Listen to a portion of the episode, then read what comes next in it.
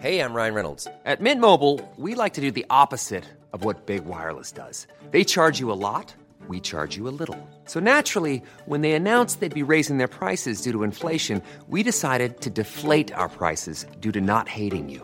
That's right. We're cutting the price of Mint Unlimited from $30 a month to just $15 a month. Give it a try at mintmobile.com slash switch. $45 upfront for three months plus taxes and fees. Promo rate for new customers for limited time. Unlimited more than 40 gigabytes per month. Slows. Full terms at mintmobile.com.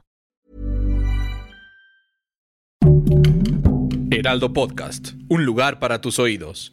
Alguna vez me tocó ir al teatro con una gran estrella. No una gran estrella en el escenario, bueno, también había una estrella en el escenario, pero estaba yo sentado junto a alguien que me es cercano afectivamente y que es una mujer muy famosa, es una estrella de la televisión, del cine, del teatro, de la música y lo ha sido durante décadas. Y entonces llegó el intermedio y queríamos ir a beber algo al bar, mi esposa, esta estrella y yo, y nos fue absolutamente imposible porque se hizo una fila que abarcaba todo el pasillo del teatro para pedirle autógrafos. Todavía estábamos en la época de los autógrafos, todavía no estábamos en la época de, los, de las selfies, no había celulares todavía. Y entonces pues hubo una cola de toda suerte de gente, hombres, mujeres, jóvenes, viejos, niños, que querían pedirle un autógrafo a esta gran estrella. Y ella disciplinadamente se dedicó a dar absolutamente todos los autógrafos que le pidieron y nunca pudimos ir a beber ese trago al bar.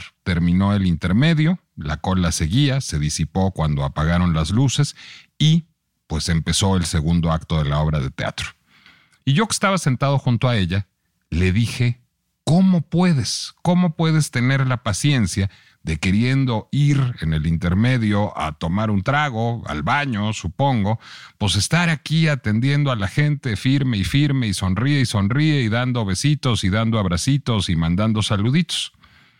Y entonces ella me dijo algo que me pareció una de las cosas más sabias que me ha dicho en la vida alguien, y particularmente alguien que se dedique a ser una figura pública.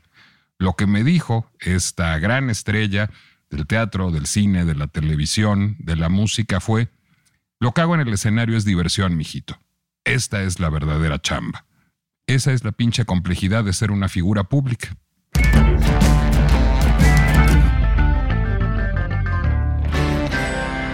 No, no les voy a decir quién es la gran estrella porque estaría yo evidenciando que hay estrellas a las que les cuesta trabajo lidiar con sus fans.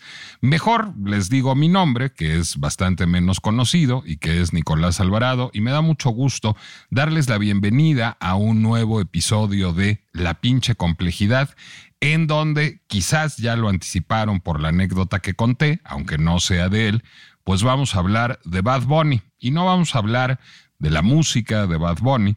No vamos a hablar de Bad Bunny como estrella en el escenario, ni vamos a hablar del reggaetón, ni vamos a hablar del perreo, sino vamos a hablar de Bad Bunny como constructo de imagen. Vamos a hablar, además, por supuesto, del reciente escándalo que vivió Bad Bunny, que si han vivido en una caverna las últimas semanas y no se han enterado, lo voy a relatar una vez más. Estaba Bad Bunny en República Dominicana, de vacaciones, caminando por la calle. Mientras iba caminando, se acercó una fan muy entusiasta, teléfono en mano, para grabarse, autograbarse un video, un video selfie con Bad Bunny. Se le puso al lado y empezó a hablar y empezó a buscar que él interactuara con ella a cuadro en este video que ella pretendía grabar de sí misma con el que suponemos que es o su ídolo o cuando menos su oportunidad para tener muchos likes en la red social a la que lo fuera subir fuera TikTok, Instagram, a saber. Y entonces lo que hizo Bad Bunny ipso facto fue tomar el teléfono de esta señorita y arrojarlo de manera, no diría violenta, pero sí diría con enorme resolución a un estanque que andaba por ahí, eliminando pues cualquier posibilidad de seguir usando el teléfono con él o sin él y se siguió de largo todo esto mientras lo grababa una segunda cámara de video. a partir de eso se hizo un gran escándalo, un grandísimo escándalo en redes sociales.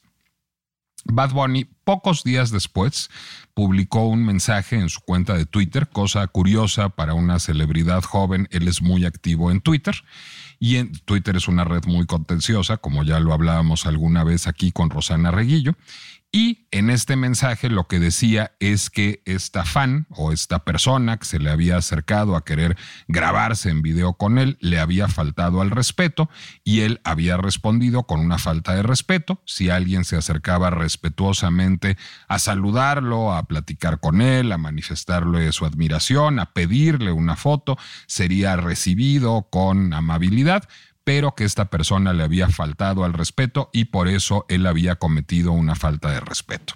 Bueno, a partir de eso se hizo un escándalo gigantesco en redes sociales, en donde estuvo, pues yo diría, en cercano riesgo de ser cancelado Bad Bunny.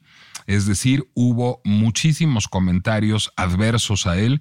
Emergió de nuevo un viejo video de Daddy Yankee. Daddy Yankee es uno de los ídolos y casi un mentor para Bad Bunny, en donde Daddy Yankee cuenta una historia hace ya algunos años de una fan súper entusiasta que pues lo dejó medio malherido porque le arrancó el arete en su afán de tener un contacto o un recuerdito con su admirado y a partir de esto, bueno, pues empezó a tildar a Bad Bunny de ser una persona grosera, maleducada, que no valora a sus fans y mucha gente empezó a agredirlo tanto en Twitter como en Instagram. Para mala suerte, además, para mala suerte de Bad Bunny, unos pocos días después, alguien le pedía a Dua Lipa, mientras estaba con su familia, una foto, de esta manera un poco atrabancada, digamos, y Dua Lipa la rechazó, pero con palabras muy educadas. Le dijo a la fan que pretendía fotografiarse con ella, no, este no es un buen momento para esto, estoy con mi familia, no nos vamos a tomar una foto, me dio mucho gusto conocerte, buenas tardes. Entonces esto hizo quedar todavía peor a Bad Bunny. Sí hubo varias voces en defensa de Bad Bunny también en ese episodio, pero pues digamos no las suficientes para revertir la tendencia negativa en redes sociales y particularmente en Twitter, que como decíamos es una red extraordinariamente contenciosa. ¿Qué pasó a partir de esto?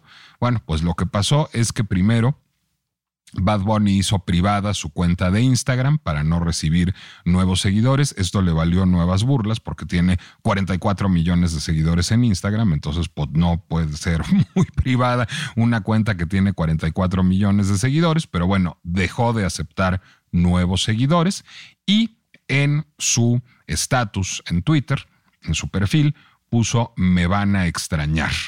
Ese me van a extrañar no sabemos a qué se referirá. Bad Bunny ya había eh, anunciado previamente a todo este asunto que tenía la intención de tomarse 2023 como una suerte de año sabático. Entonces a lo mejor se refiere a me van a extrañar de los escenarios, pero también se anticipa la posibilidad de que, pues diga, me van a extrañar de Twitter, sea porque vaya a cerrar su cuenta, a hacerla privada o a dejar de publicar de manera subsiguiente.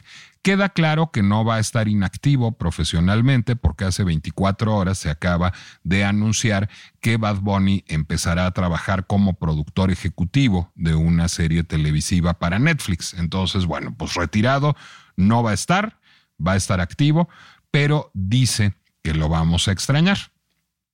A mí no me interesa particularmente juzgar a Bad Bunny en este episodio de la pinche complejidad.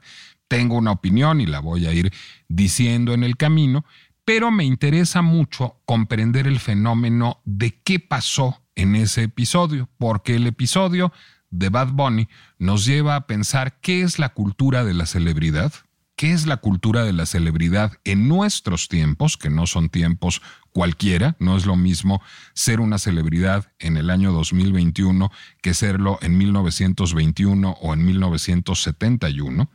Y de manera muy importante, en dónde están las fronteras entre lo público, lo privado y lo íntimo y si todavía son detectables en estos tiempos tan pinchemente complejos.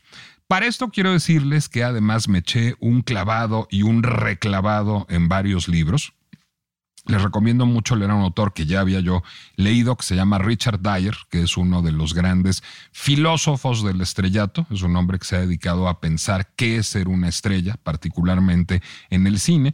Pero también descubrí que hay todo un filón académico ahora de estudios sobre la celebridad, de estudios académicos que pues se dedican a pensar y a publicar papers y libros y a tener seminarios sobre cómo funciona la cultura de celebridad en nuestros tiempos. Y en el camino de esto descubrí también a dos grandes autores que se llaman David P. Marshall con un libro que se llama Celebrity and Power y Lee Barron con un libro que se llama Celebrity Cultures que les recomiendo muchísimo. ¿Y cuál fue el resultado de todas estas lecturas? A ver, lo primero fue entender que nuestra concepción de celebridad no es la misma que se podía tener antes de que existieran medios masivos de comunicación y que de hecho está, pues digamos, atajada o privilegiada a ciertos, cierto tipo de personas. Me voy a explicar. La reina Isabel de Inglaterra, la reina Isabel II, pero si quieren todavía más, la reina Isabel I, pues eran muy conocidas, o la reina Victoria, si quieren ustedes, o Carlos V, que además de ser un chocolate, era un emperador.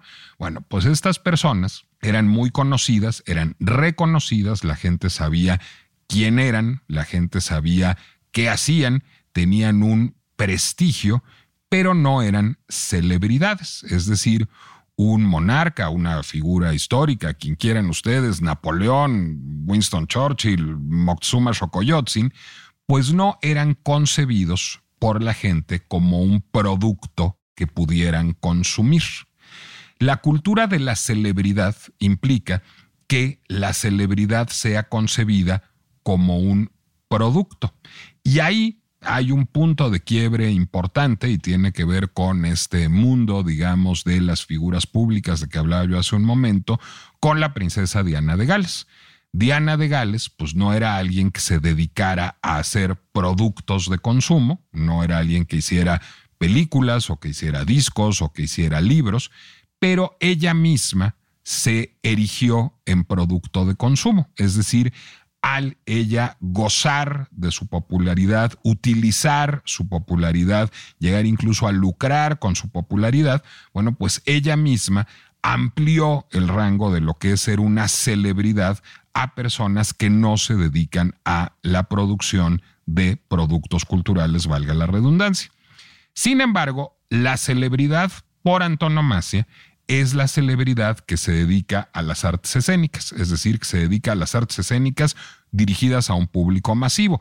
Por supuesto, un actor del National Theatre o de la Compañía Nacional de Teatro aquí en México no es necesariamente una celebridad, pero sí un actor de cine, sobre todo uno que haga películas para público masivo, o una estrella de la música, como es el caso de Bad Bunny.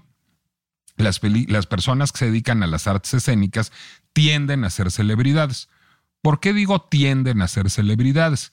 Bueno, porque a lo mejor si uno es un compositor o si uno es un coreógrafo, genera productos de consumo que están basados en su talento, que le reportan grandes beneficios económicos, pero no es uno una figura pública. La celebridad en este mundo de las artes escénicas pasa de la conjunción de hacer un trabajo creativo, y ser la imagen de ese trabajo creativo en tanto figura pública. Y ahí se da un fenómeno muy curioso, que es que en este mundo de las artes escénicas, del cine, de la música, de manera destacada, bueno, pues hay alguien que es un artista que hace productos, pero el producto más importante que hace es él mismo. Bueno, me voy a explicar. Un actor de cine, por supuesto, hace películas y esas películas son, si quieren, productos colaborativos. Se puede discutir si hay una autoría del director o una autoría del guionista, pero en realidad son productos a los que contribuyen muchas personas con su trabajo.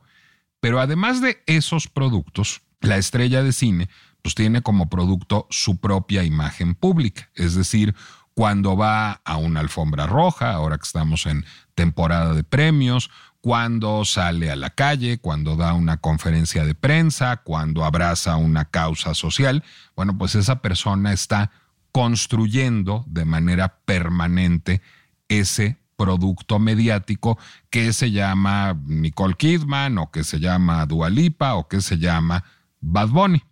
Y en el caso de Dua Lipa o de Bad Bunny se vuelve algo acendrado, porque, digamos, la construcción de la imagen de una estrella cinematográfica siempre es colaborativa, es decir, pues son personas que finalmente están representando papeles en narrativas que construyen otros. Pero las estrellas de la música representan papeles en narrativas que construyen ellos mismos, salvo excepciones, por supuesto, que tienen que ver con las boy bands o con grupos, digamos, que tienen elementos intercambiables y que son creación de un productor, pues una estrella como Bad Bunny o una estrella como David Bowie o una estrella como Madonna, bueno, pues son estrellas que escriben sus canciones, que conciben sus discos, que conciben sus espectáculos, que conciben sus imágenes y que a partir de eso, pues están todo el tiempo dedicadas a la construcción de un producto que son ellos mismos, no solo están generando como producto un disco o una gira de conciertos, sino se están generando ellos mismos como productos de manera permanente. Bueno, esto genera una interacción permanente con el público también. Y en ese sentido, hay otro libro que les recomiendo echarles un, echarle un ojo si les interesan estos temas, que se llama Stargazing, de dos académicos británicos que se llaman Kerry Ferris y Scott Harris, que dicen que a partir de la admiración que concita una estrella, una celebridad de estos mundos de la música o del cine, los fans, los admiradores, tienen dos posibilidades de interacción, no necesariamente mutuamente excluyentes. Ellos llaman a una el trabajo de reconocimiento, y ese trabajo es pasivo, eso es escuchar las canciones, ver las películas, comprar los boletos para las obras de teatro, comprar los pósters, colgar los pósters, seguir las cuentas de Instagram, es decir, hay un trabajo pasivo en donde hay un consumo preferente de los productos que realiza una cierta celebridad, pero también, y eso no es ninguna novedad, hay lo que ellos llaman un trabajo de respuesta, que es activo, es decir, es Hey, I'm Ryan Reynolds. At Mint Mobile, we like to do the opposite of what Big Wireless does. They charge you a lot, we charge you a little. So naturally, when they announced they'd be raising their prices due to inflation, we decided to deflate our prices due to not hating you. That's right. We're cutting the price of Mint Unlimited from $30 a month to just $15 a month. Give it a try at mintmobile.com slash switch. $45 upfront for three months plus taxes and fees. Promo rate for new customers for limited time. Unlimited more than 40 gigabytes per month. Slows. Full terms at mintmobile.com.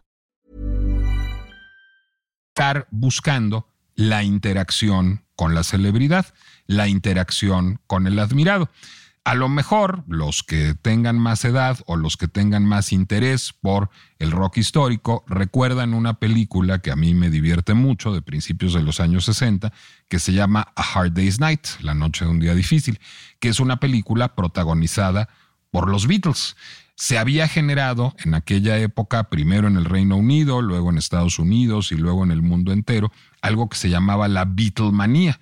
Y entonces había toda una serie de fans, particularmente mujeres jóvenes, que los perseguían y que querían un rizo de sus cabellos, un retazo de sus vestimentas, un beso, un autógrafo, una foto, y que no los dejaban ni a sol ni a sombra. El fenómeno no era nuevo. Yo creo que el primer gran astro de la música que concitó ese entusiasmo fue Rudy Valley en los años 20, que era un gran cantante de Big Band y uno de los principales impulsores del Charleston. Pero bueno, después de Rudy Valley estuvo Frank Sinatra, antes de, ambos, en el mundo del cine estaba Rodolfo Valentino, es decir, el fenómeno del ídolo no era necesariamente nuevo, pero lo que sucede con los Beatles es que ya existían medios, un ecosistema de medios de comunicación mucho más vigoroso que nos permitía verlo todo el tiempo y que ya empezaban a pensarse los asuntos de los fenómenos de la cultura popular en terrenos académicos. Entonces ya la Beatlemanía empezaba a ser detectada periodísticamente, académicamente como un fenómeno social y mucha gente hablaba de la Beatlemanía en los primeros momentos de fama de los Beatles. Y entonces muy inteligentemente los Beatles y Richard Lester, que era un gran director de cine, deciden crear una película que trata de eso, que trata de los ídolos acosados.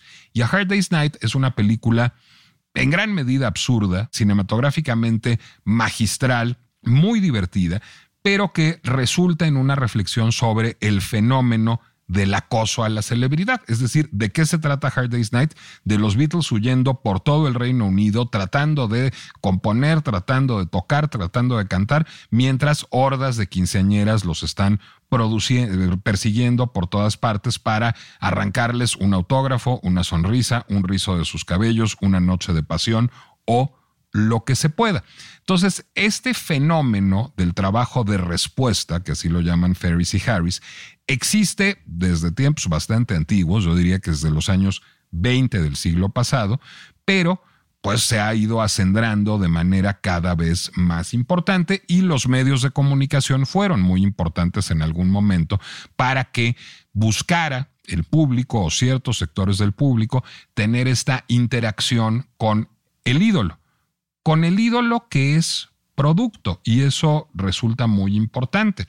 Es decir, la estrella de cine y de manera todavía más importante la estrella de la música son concebidos por el público de manera inconsciente como productos, pues finalmente son algo que consumen, no son personas a las que conozcan, no son personas con las que conversen, no saben en realidad si están tristes o contentos, si tienen un juanete, si se están divorciando o si tienen acidez sino simplemente son una imagen que han estado consumiendo durante mucho tiempo, a la que guardan fidelidad y con la que imaginan una relación que debería ser recíproca. Y en algún sentido tienen razón, porque finalmente, y esto se le reclamaba mucho a Bad Bunny ahora con este escándalo, bueno, pues son el público que sumado constituye la fuente de ingresos, de reconocimiento y de popularidad de la celebridad.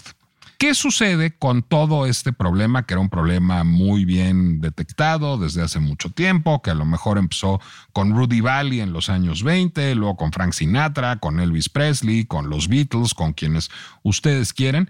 Pues que entonces irrumpe la revolución digital.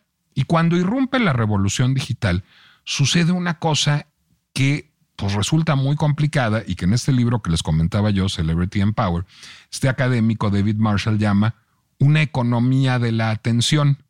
Es decir, todos estamos buscando atención en redes sociales. Todos. Es decir, seguramente Bad Bunny estaba subiendo, bueno, de hecho vi el 31 de diciembre Bad Bunny estaba subiendo cómo se iba emborrachando en Año Nuevo, antes de que se desatara este escándalo, pero hay quien sube fotos de su perro, hay quien sube fotos con su perro, hay quien sube los podcasts que graba para el Heraldo, las columnas que publica para el Heraldo, todos estamos en este mercado de la atención, en esta economía de la atención que es especular, es decir, en la que todos nos estamos viendo al espejo y nos estamos mostrando en ese espejo. Todos estamos diciendo, mira mis zapatos, mira mi perro, mira mis enchiladas de mole, mira mi podcast, mira mi disco. Y eso hace que en cierta sentida todos seamos producto. Todos somos unos muy chiquitos y unos muy grandotes como Bad Bunny, pero todos en algún sentido estamos puestos a disposición como producto en este ecosistema de la economía de la atención. Y quizás ahí, digamos, la manifestación señera de esto es la selfie. Es decir, tan es así que mucha gente lo que se dedica a subir a las redes sociales son sus propias fotos. Sus propias fotos en donde se ven muy guapas y muy guapos o sus propias fotos con emblemas de estatus. ¿Qué es un emblema de estatus? Un emblema de estatus es una reserva natural que visité, pero un emblema de estatus también es una bolsa Chanel. O una, un emblema de estatus es un video con Bad Bunny. Mira qué experiencia viví, mira qué chingón soy, mira qué excepcional soy, que voy a un manglar o que tengo una bolsa Prada o que estoy aquí con Bad Bunny. Y eso además se vuelve posible porque si bien las celebridades siempre han tenido seguidores, y así se les llama desde siempre, pues ahora es muy posible seguir a la gente. Estamos siguiendo gente todo el tiempo. No los estamos siguiendo en la calle con una libreta de autógrafos, sino los estamos siguiendo en Instagram, en Twitter, en Facebook, en TikTok, en YouTube. Es decir, eso genera una cosa que Marshall llama la nueva intimidad pública. Tenemos esta ilusión de tener intimidad con las celebridades. ¿Cómo no va a ser así si yo veo a Britney Spears en pelotas casi todos los días? Igual que ustedes porque se genera ese espacio de intimidad y no es una intimidad controlada, no es el desnudo artístico que podía ser Hedy Lamar en los años 30 o Silvia Cristel en los años 70, sino pues es Britney Spears enseñando las credenciales en un video de Instagram casi todas las días. ¿Cómo no va a existir esa nueva intimidad pública si ahora estoy, pese a mí, interesado de la suerte del miembro viril del príncipe de Inglaterra. Es decir, si el príncipe Harry anda publicando cómo se le congela el pene y eso circula todo el tiempo en las redes sociales. Es decir, nosotros sentimos todo el tiempo que tenemos esta intimidad con las celebridades y de alguna manera la tenemos. Bueno, más aún, nos contestan o alguien nos contesta fingiendo que son ellas. Sí, por supuesto, antes ya había cartas a los fans, uno podía escribirle una carta a Fred Astaire o a John Crawford o a Humphrey Bogart y alguien contestaba simulando la caligrafía y le mandaba una foto autografiada o los más disciplinados como la propia John Crawford contestaban personalmente, pero pues esto implicaba los tiempos del correo. O sea, imagínense, si uno vivía en México, pues mandaba una carta a Hollywood que se perdía o no en la Metro Goldwyn Mayer y que llegaba o no a manos de John Crawford, que contestaba o no. A estas alturas del partido, pues yo puedo mandarle de manera inmediata un mensaje a Lady Gaga y Chance me lo contesta. Y el ejemplo de Lady Gaga lo pongo porque la cuenta de Lady Gaga es una que, cuenta, que contesta con particular frecuencia los mensajes. Entonces, a partir de esto, tenemos una impresión de intimidad con las celebridades.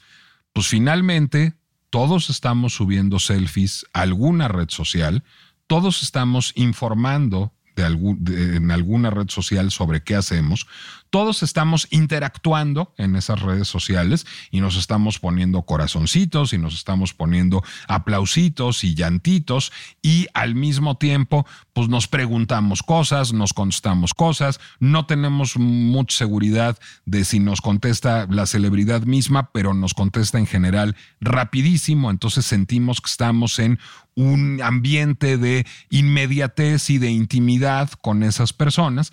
Y entonces, claro, pues aparece Bad Bunny en una calle y una señorita dice, pues aquí está este hombre que es parte de mi vida cotidiana, aquí está este hombre con el que yo a lo mejor he tenido alguna interacción en redes sociales, pues me voy a echar un video con él. Y ni siquiera le pregunto porque además es un producto es alguien con quien yo actúo en tanto producto, no en tanto ser humano. No me cuenta sus cuitas, sus pleitos con su novia y sus problemas con su mamá, sino es un producto que está ahí listo para ser consumido. Y hay una frase de Richard Dyer en un libro que les recomiendo muchísimo, que se llama Heavenly Bodies, que me parece que puede ser el, corolario de lo que pasó con Bad Bunny. Y es que a esta mujer y a todo mundo, incluido a Bad Bunny, se le olvidó que el individuo es más que la suma de sus roles o acciones sociales. Bad Bunny tiene un rol social, pues es el reggaetonero que el mundo esperaba. Bad Bunny tiene acciones sociales y eso incluye estar en alfombras rojas, estar en eh, lugares en donde se toma selfies con fans, pero además de eso es un individuo. Hay tres partes, digamos, de esta persona. Hay una persona pública, hay una persona privada y hay una persona íntima. Lo que sucedió es que esta mujer ingresó en su zona íntima, es decir, violó un espacio que no necesariamente le era accesible. Pero también a estas alturas es muy difícil delimitar cuándo esto es posible y cuándo no.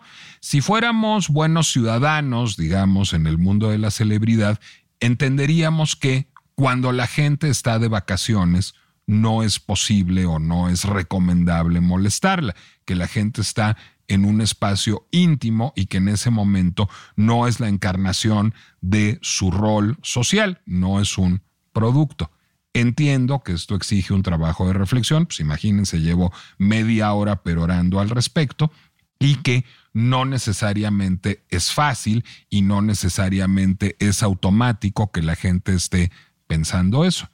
También es cierto que hay una necesidad por parte de las celebridades de hacerse cargo de que lo son. No es cierto que em, no sea parte de la chamba. Creo que lo que me dijo esta gran estrella en ese intermedio teatral, en donde no pudo tomarse su whisky y no pudo ir al baño por estar firmando autógrafos, es absolutamente cierto. Es parte de la chamba porque existen muchas avenidas para tocar música en el underground o para hacer teatro experimental que no son las que escogieron las celebridades. Las celebridades escogieron ser celebridades, escogieron erigirse en producto masivo de consumo.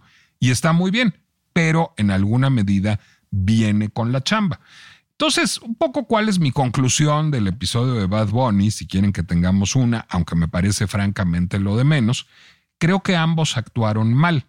Es decir, creo que evidentemente cuando una persona no está trabajando y está en un espacio privado, no debería de estar obligada a atender las demandas profesionales que le hace otro que lo concibe como producto de consumo, pero también es cierto que una celebridad debe asumir que es un producto de consumo y que eligió hacer de su propia imagen ese producto y que eso conlleva ciertas responsabilidades como no poder salir a hacer pipí y a tomarse un whisky en un intermedio teatral o como aparecer en un video a media vacación.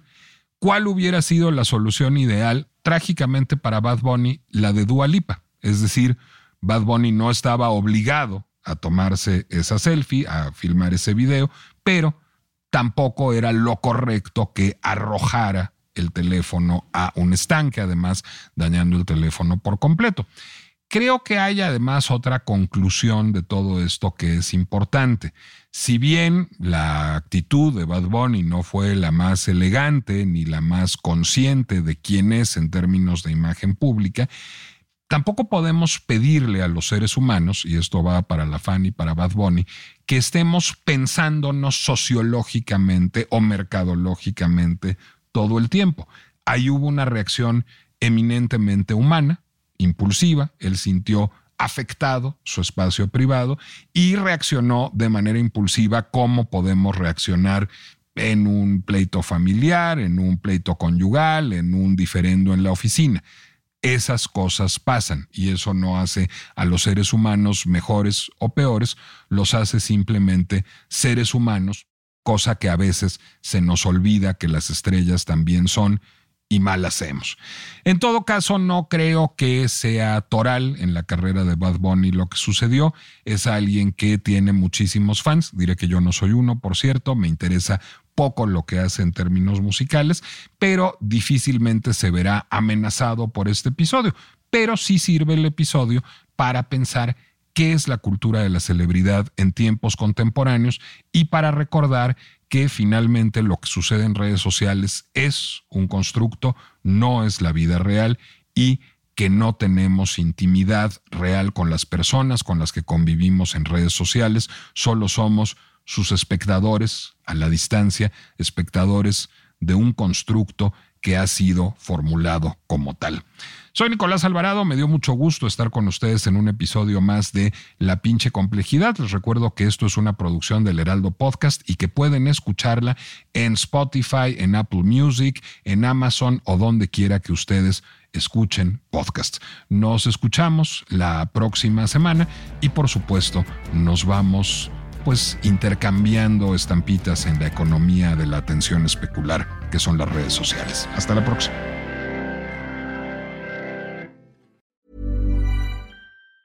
If you thought the only way to get a more defined jawline with natural looking results was through surgery, think again. Juvederm Volux XC is a non surgical injectable gel filler that improves moderate to severe loss of jawline definition and can help you achieve natural looking results with little downtime. Even better, this improved definition lasts up to one year with optimal treatment. No maintenance required. Improve jawline definition for a smooth, sculpted look with Juvederm Volux XC. For important safety information and to find a licensed specialist, visit juvederm.com. That's J U V E D E R M.com. Not for people with severe allergic reactions, allergies to lidocaine, or the proteins used in Juvederm. Common side effects include injection site redness, swelling, pain, tenderness, firmness, lumps, bumps, bruising, discoloration, or itching. There's a risk of unintentional injection into a blood vessel, which can cause vision abnormalities, blindness, stroke, temporary scabs, or scarring. Talk to a licensed specialist to find out if it's right for you.